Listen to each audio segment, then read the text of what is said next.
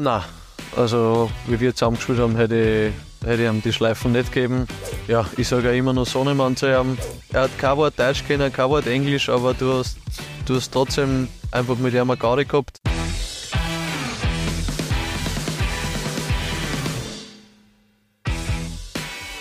Laura inspiriert und das prominent. Wir haben nämlich heute mit Philipp Schobesberger einen aktuellen Kicker am Start, der uns seine persönliche Traumelf präsentieren wird. Daher Servus Philipp, wie geht's dir und bist du bereit zu panieren? Servus, dich. Ja, gefällt mir, dass ich da bin, ähm, dass ich da meine sehr persönliche Elf äh, vorstellen darf. Ja, ich bin bereit zu panieren. Fein, dann gehen wir es an. Du hast dich im Grunde für ein 3 für 3 äh, entschieden und man sieht es schon so ein bisschen an den Flaggen. Es ist eine sehr rot-weiß-rote Traumelf. Wie kommt es dazu? Ja, das ist ganz einfach, da ich eine Elf gewählt habe äh, von Spielern, mit denen ich gespielt habe. Äh, da ist der Großteil österreichischer Herkunft und ja, ist einfach, weil ich generell nie recht viel Fußball geschaut habe, äh, sondern eigentlich immer äh, die Zeit, die ich gehabt habe, selber am Fußballplatz verbracht habe und durch das halt eher dann kein Interesse mehr gehabt habe am, am großen Fußballschauen. Ja, alles gut, alles gut. Äh, sehr schön. Dann gehen wir rein in deine Ansapanier. Wer steht denn im Kasten? Hans-Peter Berger, äh, für den habe ich mich entschieden, ähm, weil mich der einfach äh, sehr geprägt hat, weil das war eigentlich in Basching mein, eigentlich meine erste Station so als, als Art Profi im Erwachsenenfußball. Ähm, ja, und da war der Hans-Peter Berger mein Sitznachbar, äh, sehr, sehr strenger Sitznachbar mit mir, was mir aber auf jeden Fall, denke ich, am Anfang auch ein bisschen Halt gegeben hat. Was ich war ein junger Bub, war mit, mit sehr vielen gestandenen äh, Spielern in der Kabine, die ja schon teilweise Bundesliga-Erfahrung gehabt haben. Und da war es einfach cool, dass ich, dass ich einen älteren und schon auch erfahrenen äh, ja, Tormann an meiner Seite habe, mit dem ich mich unterhalten habe können. 74 Mal habt ihr gemeinsam auf dem Platz gestanden. Das wohl denkwürdigste äh, Spiel ist damals am 30. Mai 2012 12 über die Bühne gegangen. ÖFB Cup-Finale. Austria Wien gegen Pasching. Ähm, ihr beide damals für den Regionalligisten im Einsatz. Nimm uns ein bisschen mit. Wie war das damals im Ernst-Happel-Stadion als absoluter Underdog? Ähm, kalt war es. Kalt war es, war sehr kalt. Mei. Das, das kann ich mich noch erinnern. Geregnet hat es, geschüttet hat es ekelhaftes Wetter, aber ähm, bis jetzt eins meiner, also natürlich war bis jetzt leider mein einziger Titel, ähm, aber schon allein von dem her war es richtig cool. Ähm, ja, es waren die drei Spiele vorher auch. Ich glaube, wir haben Rapid auswärts geschlagen, wir haben Salzburg auswärts geschlagen und dann im Finale der damalige Meister Austria. Äh, und im Endeffekt haben wir in alle drei Spiele eingegangen mit, ja, wir haben nichts zum Verlieren und ich glaube, weniger als ein Prozent von den Österreichern hat damit gerechnet, dass wir auch nur eins von den drei Spielen gewinnen. Von dem her war es eigentlich äh, unglaublich, dass wir dann ja, Cupsieger geworden sind als Drittligist. Daniel Sobka war der Goldtorschütze äh, bei diesem Cup-Finale 2012. Machen wir weiter mit deiner Ansapanie und wechseln in die Dreierabwehr. Wer bekommt deinen ersten Platz in der Defensive? Äh, den ersten Platz kriegt der Christopher Dibon. Ähm, den würde ich zentral aufstellen in meiner Dreierkette. Mhm. Ähm, einfach weil er der, der routinierteste ist von den drei. Ähm, der staubigste sozusagen. Äh, ja, deshalb habe ich mich da für, für den Dieb entschieden und weil er, weil er menschlich super ist, ein, ein super Haberer ist von mir. Mhm. Ähm, ja, ich werde es generell in der Aufstellung sehen, dass ich sehr viel persönliche Präferenzen eingebaut habe. Ja, ist ja gut. Ich meine, mit dem hast du auch sehr viel Zeit in der Reha verbracht. Äh, ein Leidensgenosse zu jener Zeit auch bei Rapid, der hat's, dem hat es noch Ärger eigentlich erwischt, wenn man sich so die letzten zehn Jahre ansieht, wie oft er auch verletzt war. Ähm, wie oft hast du irgendwelche Was wäre wenn Spielchen durchgespielt in deinem Kopf? Was wäre gewesen, wenn du nicht so verletzungsanfällig gewesen wärst in den letzten Jahren? Ja, äh, ist ist müßig darüber zu diskutieren, aber natürlich, äh, ich glaube, ich war kein Mensch, wenn ich nicht ab und zu darüber nachdenken würde, was war passiert, wenn ich mich nicht verletzt hätte. Aber ja, ich probiere dann so schnell wie möglich das wieder aus dem Kopf kriegen, weil es, es bringt mir nichts mehr. Ich kann die Zeit nicht zurücktragen. Äh, vielleicht schaffen wir das, schafft es der Menschheit irgendwann einmal, aber es ist, wie gesagt, müßig, Zeit darüber, also Zeit daran zu verschwenden, darüber nachzudenken, was wäre passiert, wenn. Na gut, dann machen wir weiter. Wer darf neben Dibon dran? Ähm, links haben wir in, in Weber Maxi ähm, und rechts, ich sag's gleich, äh, in Hoffmann Maxi. Also Mhm. habe ich mich für zwei Maxis entschieden. Ähm, Ja, ja. Mit, mit Wöber hast du im Grunde wenig gemeinsame Spiele gehabt. Warum äh, hat er, sich, hat er dich doch überzeugt, dennoch Mit überzeugt? Weber Maxi habe ich sehr wenig Spiele gemeinsam gehabt, das stimmt, aber für den war ich vom Gefühl her sowas, sowas wie sein, sein Vater, sein Ziehvater in Du? der Zeit. Du warst sein Hans-Peter Berger. Ja, genau. So, also so wie so wird sie beschreiben, ob es er ähnlich sieht, weiß ich nicht. Wahrscheinlich nicht. Ähm, aber nein, mit Weber Maxi ist immer noch einer von meinen besten Freunden. Ähm, ist halt jetzt leider schwieriger geworden mit dem Singen, durch das, dass er, dass er in Deutschland ist. Aber wenn er beim Nationalteam da ist, dann schauen wir es, dass wir es hinkriegen. Ähm, sonst halt viel telefonieren und ja, ich sage ja immer nur Sonnemann zu ihm, einfach weil er, wie er zu Rapid aufgekommen ist, habe ihn jeden Tag ins Training mitgenommen, habe nach Hause geführt. Ähm, ja, von da ist das entscheidend. Wir haben eigentlich in der Freizeit dann auch so viel wie möglich gemeinsam gemacht, spielen mittlerweile immer noch, wenn es geht, Playstation gemeinsam. Ja, natürlich haben sich die Interessen ein bisschen verschoben bei mir durch die Familie und es ist bisschen schwieriger geworden mit zwei Kindern, dass ich oft noch dann vor der Playstation sitze, aber wenn es sich ausgeht, schauen wir, dass wir es hinkriegen. FIFA oder? Na, andere FIFA jetzt. Jetzt solltest du schon verstanden haben, dass ich Nee. in meiner Freizeit Fußball nicht sehen will. Ja, eh, aber das wäre eigentlich so, so klassisch, deswegen passt sie eh nicht zu dir, das stimmt schon. Wa- Was sagt ihr? Ah, Shooter-Spiele. Okay? Counter-Strike oder wann spielt man jetzt? Keine Ahnung, das war. Call of Duty, Warzone. Okay, sowas in die Haupt- Richtung. Hauptspiele. Ich meine, du hast es eingangs schon erwähnt, du schaust im Grunde äh, wenig Fußball, äh, wenn du nicht selbst kickst. Ähm, schaust du dir trotzdem auch die, die Spiele von, von, von, von, von deiner Haber an? Also von Maxi Wöber im Grunde. Nein, Auch nicht. muss ich sagen. Nein, äh, ab und zu bei Ajax habe ich zwei, drei Spiele immer angeschaut, äh, aber jetzt eigentlich schon länger nicht. Ja, passt eh. Ich schaue Livescore, ich schaue, ob er gespielt hat, ich schaue, ob er ähm, einen Hecht gemacht hat, dass ich ihn heckeln kann, aber, aber so, das war's dann auch. Alles gut, dann machen wir weiter, beziehungsweise Maxi Hoffmann. Kannst du dich noch an dein erstes gemeinsames Spiel mit Maxi Hoffmann erinnern? Nein, äh, ich bin generell bei sowas ganz schlecht. Ich weiß weder mein erstes Bundesligaspiel Du weißt nicht dein erstes Bundesligaspiel. noch mein erstes Bundesligator. Das, Einzige, gibt's was ich weiß, ist mein, mein erstes Länderspiel, weil es das Einzige war. bei einem geblieben ist. Das ist ein bisschen leichter, aber nein, ich bin, bei sowas bin ich ganz schlecht. Aber du wirst dich vermutlich vorbereitet haben und wirst mir es gleich sagen. Genau, Runde 1 der Saison 2014, 2015, äh, erstes gemeinsames Spiel. Dein Bundesliga-Debüt, Rapid kassiert in Salzburg eine 1 zu 6 Watschen. Ja, habe ich Ja. schon im Kopf, bin ich reingekommen, aber noch Für wen? Für, für, für wen bist du eingewechselt? Ja, worden? das weiß ich nicht mehr. Lukas Grozorek damals. Gott zurück. So war das damals. So, die Verteidigung, die steht. Machen wir weiter im Mittelfeld. Wer darf dort für dich beginnen? Ähm, ja, da fange ich an mit dem Dejo, äh, Dejan Lubicic. Mm, Passt vom Typ her, würde ich sagen, am wenigsten, am wenigsten in die Mannschaft, weil er, weil er ein ganz ruhiger, ganz ruhiger, zurückhaltender Typ war. Ähm, aber trotzdem vom Spielerischen her einfach auch dann die Ruhe am Platz gebracht hat, einfach eine Übersicht gehabt hat. Und ich glaube, er ist jetzt nicht umsonst bei Köln äh, Stammspieler. Also ich glaube, der, der hat damals schon, schon gezeigt, was er können hat, hat er war super weiterentwickelt auch noch. Ja, mittlerweile wirklich auch absoluter Leistungsträger beim FC. Und ähm, da machen wir doch gleich weiter. Neben Dejan Lubicic. Ähm, da würde ich den Schwabe so daneben, so bisschen daneben hinstellen. Ähm, Stefan Schwab. Ähm, glaube ich auch kein Geheimnis, dass er ein guter Freund von mir ist.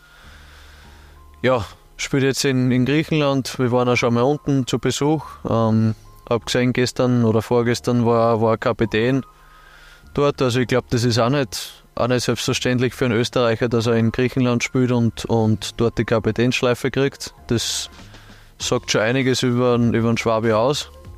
Ähm, ja, der Schwabi ist halt vom Typ her eigentlich so, wie man sich einen Kapitän vorstellt. Er, er geht voran, er haut sich ein, er, er kann auch rüberbringen, also er kann da auch sagen, was er, was er von dir erwartet und, und ja, das sind Sachen, die, die ich beim Schwabi sehr schätze, ähm, beim Fußballerischen, aber auch halt persönlich in der, in der Freundschaft. Aber wenn du jetzt nach Griechenland reist, dann schaust du dir schon ein Spiel von Pauk an oder, oder lehnst du das dann auch kategorisch ab und gehst eher an den Strand, Strand schwimmen? Ich, das würde ich jetzt nicht kategorisch ablehnen, aber ich war schon in Griechenland bei ihm und ich habe mir kein Spiel angeschaut. Das ist kein Spiel angeschaut, ja, okay. Aber das war eher, weil es, glaube ich, glaube, es war auswärts das Match oder okay. irgendwas war. Also das war, wenn es daheim gewesen war, hätte ich mir das schon angeschaut. Aber ist ja nicht ausgegangen. 139 äh, gemeinsame Spiele. Mit keinem anderen Kicker hast du mehr in deiner bisherigen Karriere zusammengespielt. Zwei Positionen haben wir im Mittelfeld noch offen. Philipp, wer ist dein nächster Pick? Ähm, ja, als nächstes würde ich den Joel Linton nehmen.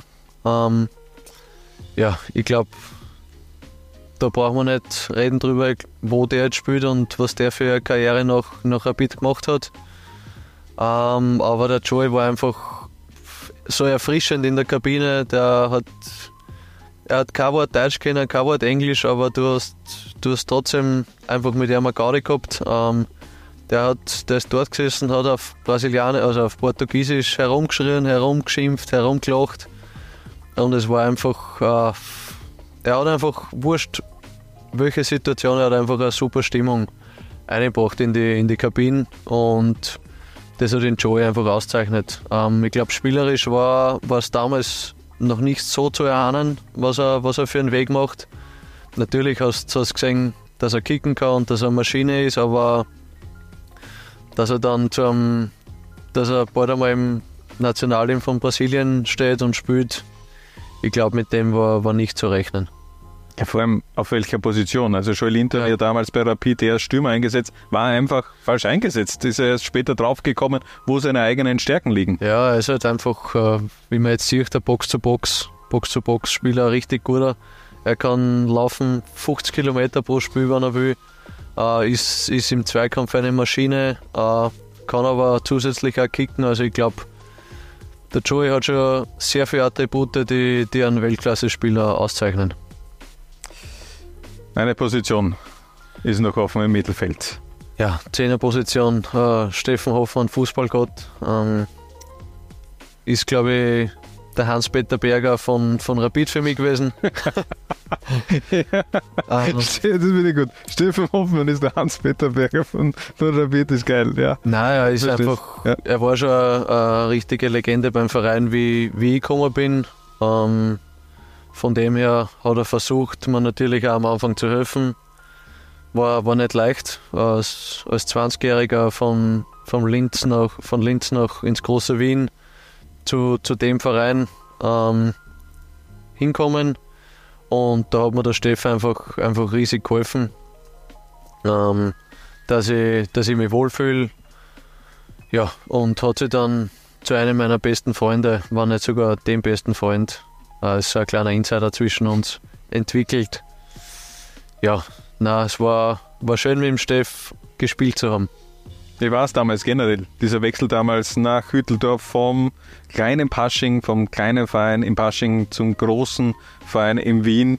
Ähm, wie verarbeitet man sowas dann auch im Kopf? Vom Regionalligisten zum Bundesligisten und dann eben gleich zu Rapid und dann hast du auch gleich eine, eine Rolle gespielt. Es war ja nicht so, dass du langsam herangeführt worden bist. Ja, ich glaube, dass, dass das für mich gar nicht so ein Problem war, weil ich, wie, wie eh schon die meisten wissen, dass ich da ein bisschen anders denke im Kopf und da generell ein bisschen anders bin vom Spielertypen her, von, was das betrifft. Ich habe einfach drauf losgespielt und wenn ich dann merke, es ist natürlich immer leichter, wenn du zu einer Mannschaft kommst und, und sie sagen, der hilft uns, der kann was. Da ist dann, da spielt dann so Alter gar nicht so eine große Rolle, glaube ich, weil du wirst einfach natürlich wirst besser aufgenommen und besser akzeptiert in einer Mannschaft, wenn sie sehen, du, du, du hilfst der Mannschaft, du kannst kicken und machst halt einmal einen Schmäh. Das ist halt, Schmähführen ist dann natürlich auch immer leichter, als wenn du im Training blöd angeschaut wirst und diese denken, was tut der eigentlich da? Sondern wenn du dann gut spielst, dann geht das Hand in Hand, dass du äh, gerne mal einen Blödsinn machen kannst, auch bei den bei die älteren Spielern. Was hat es mit deinem Ego gemacht, dann bei Rapid zu spielen? Eben auch, muss sagen, einfach finanziell dann einfach anders aufgestellt zu sein. Äh, hat es da in jungen Jahren da vielleicht noch irgendwelche äh, Aussetzer gegeben, die du jetzt vielleicht nicht mehr äh, machen würdest im etwas gehobenen Alter? Ja, ich habe teilweise schon, schon Geld für Plätze ausgegeben. Ähm, ich würde jetzt nicht sagen, dass das übertrieben war, aber im Nachhinein sind schon, gibt es schon ein paar Sachen, wo ich mir denke, was warst du eigentlich für, für Volltrottel, dass du so viel Geld für sowas ausgegeben hast. Aber ich glaube, das ist, ist auch ein bisschen menschlich, wenn du auf einmal, äh, keine Ahnung, 10, 15, 20-fache von dem verdienst, was, was deine Eltern verdienen oder was generell so normale Menschen verdienen.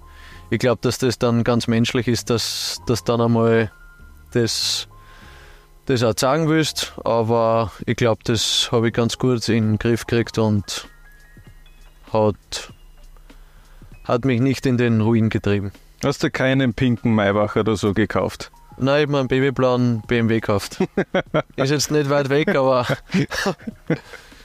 Was, ja. sind das so, so die, die, die Erinnerungen, die du hast an diesen, diesen, dieses erste Jahr, an diese andere äh, Lebensverhältnisse, die du da bekommen hast?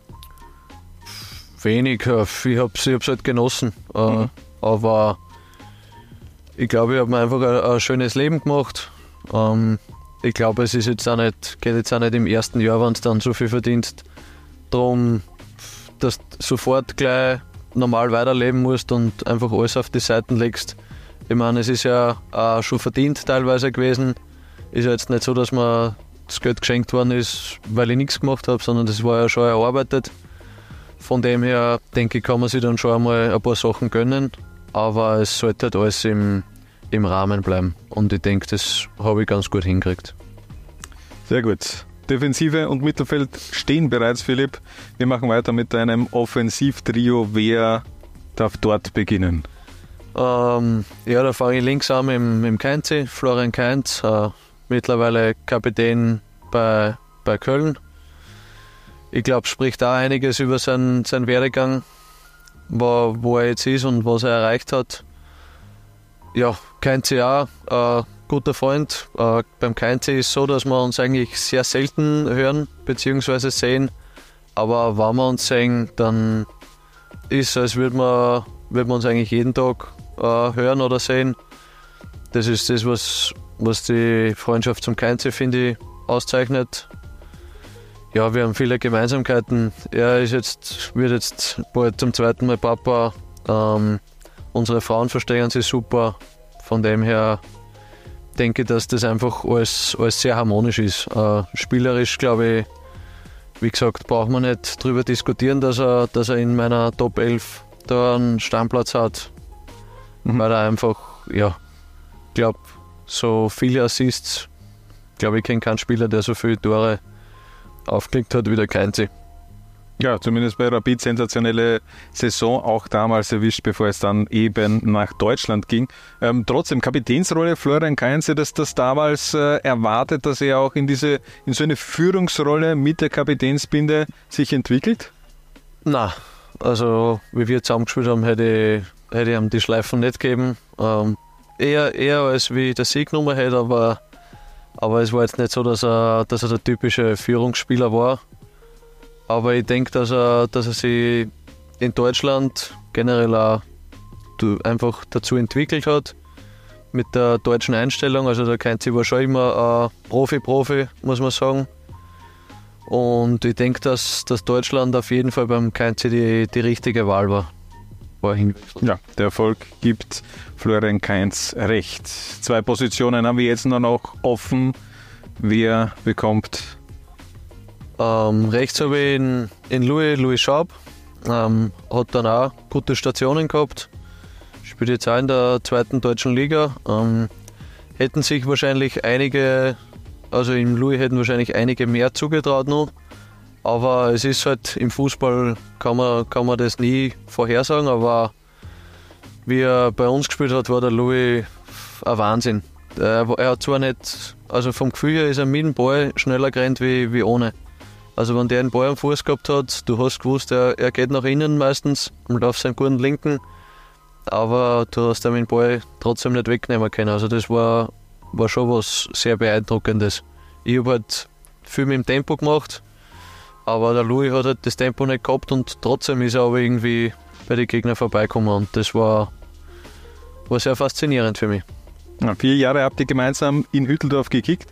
Hätte trotzdem gesagt, so ein bisschen ähnliche Spielertypen seid ihr trotzdem, oder?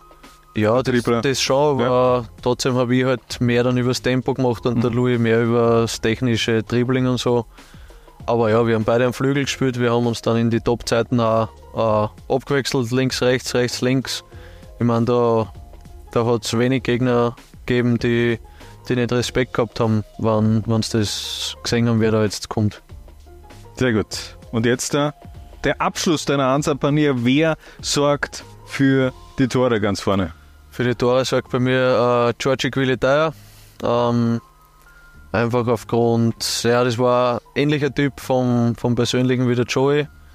Ist auch gekommen, hat zwar Englisch kennen, aber der hat auch auf Georgisch dahergeschimpft und geflucht und Schmeck geführt. Und ja, ich bin einfach jetzt ein Spieler oder ein Mensch, der der sehr gern Späße macht, äh, Garde hat, die anderen heckelt. Und ich brauche dann halt auch immer ein bisschen, bisschen was Retour. Also mir macht es jetzt auch keinen Spaß, wenn ich in einer Tour auf einen hinhaue und es, es kommt nie am Mut einmal zurück, sondern wenn ich dann einmal ein Plätzchen mache oder irgend, keine Ahnung, beim Stolpertor oder irgendwas, da brauche ich dann schon einmal eine Retourkutsche, dass, dass das für mich auch Spaß macht. Und da war der George einfach neben seinen fußballerischen Qualitäten ähm, ja, perfekt für mich.